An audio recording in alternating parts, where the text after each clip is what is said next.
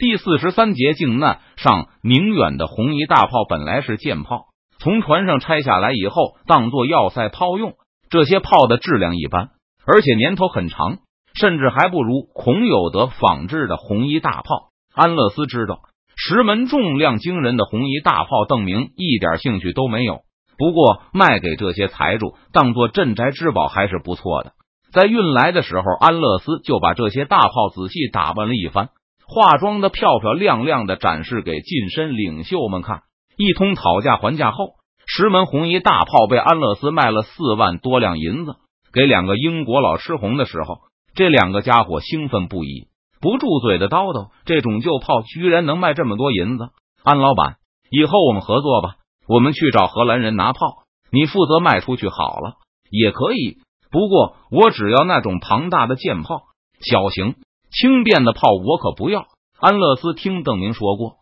所有的舰炮都不适合拆下来给陆军当做野战炮使用，而且邓明希望能够自己生产野战炮，这样军方也可以根据需要向军火商提出各种技术要求。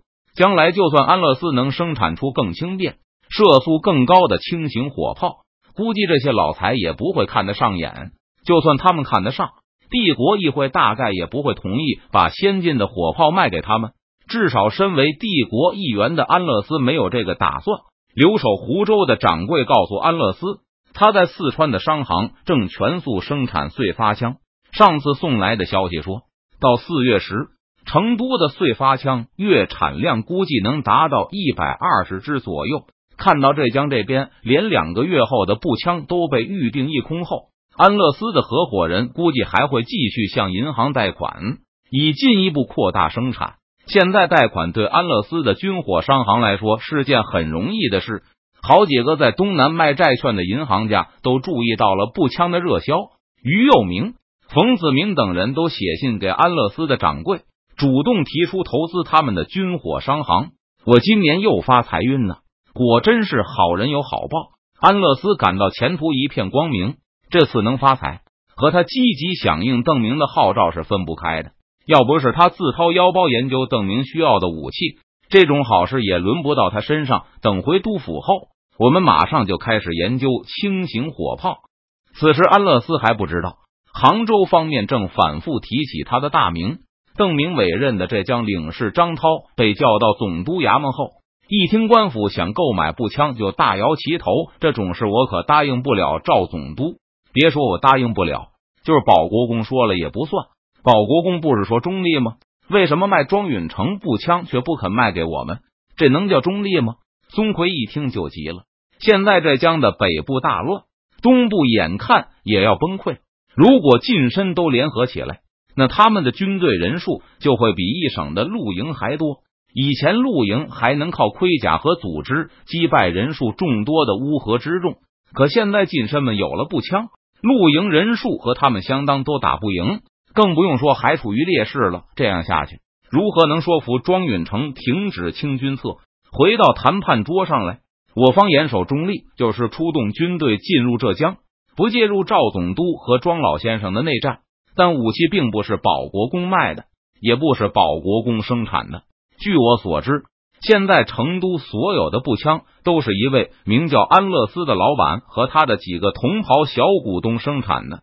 就是保国公想要步枪。也需要向这位安老板购买，而且也要付钱。张涛说了半天，才让赵国做一会儿搞清楚成都现行的武器采购机制。帝国议会可以禁止商人把武器卖给某个人，但不能强迫商人把武器卖给某个买家。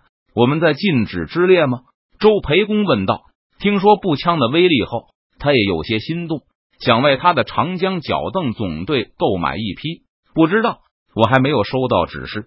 以前四川从来没有向外出售过军火，所以议会从来没有考虑过引用这条法律。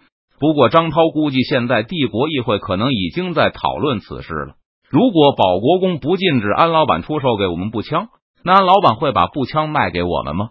周培公不依不饶的追问道：“这个你们得去问安老板了，我无法替他决定。”张涛友善的笑着，被步枪的威力震撼到的不止浙江总督衙门这一伙。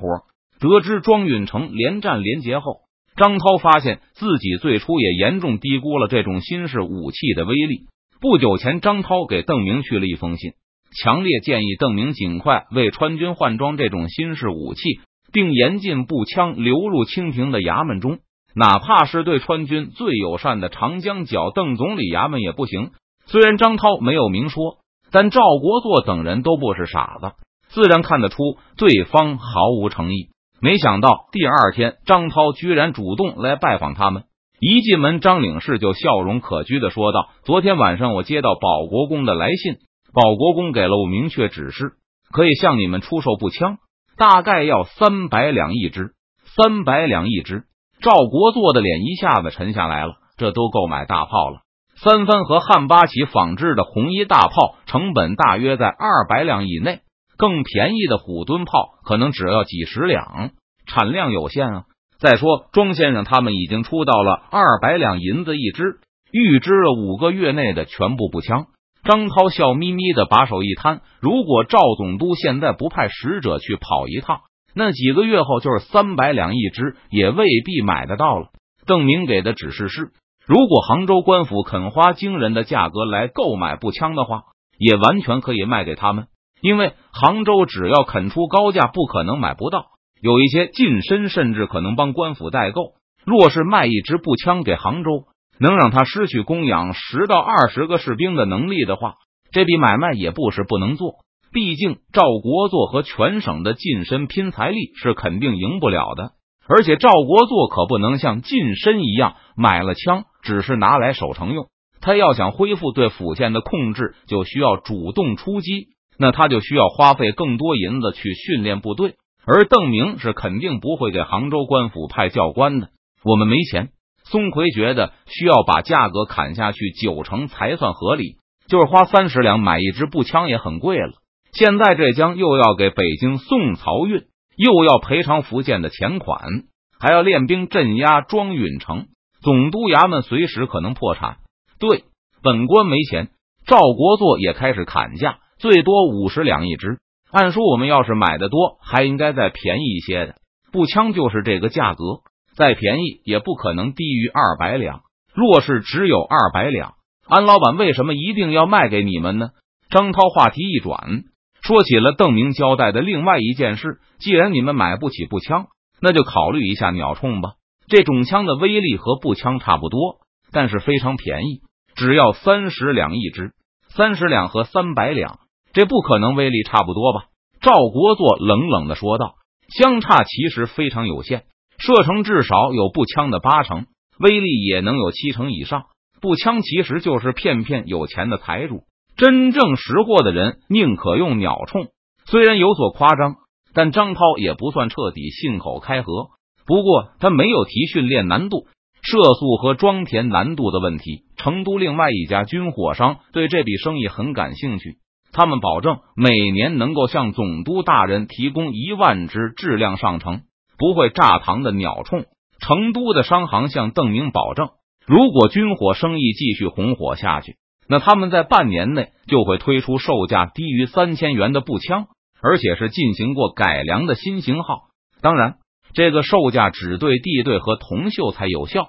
邓明听完后，就琢磨着要在半年后把川军和童秀才手中的老式火绳枪都换成步枪。让邓明掏钱买步枪，他是不干的；让帝国议会掏腰包，就得加税，也不符合邓明的思路。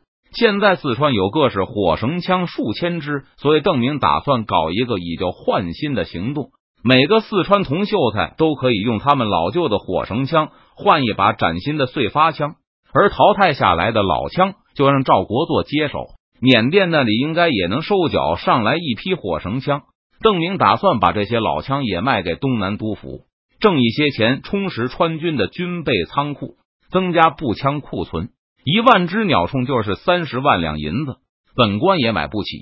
赵国作知道还要花大笔的训练费用，要是鸟铳不训练就能用的话，明军也不至于那么喜爱三眼了。没银子也没关系。成都工业银行的于老板正在来杭州的路上，只要赵总督点点头，他就愿意帮赵总督垫付定金。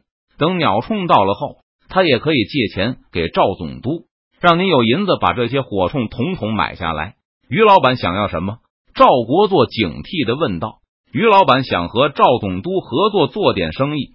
第一批一千只鸟铳的花费，就算是于老板的股金。以后每月再给赵总督一批鸟铳，就算是给赵总督的分红。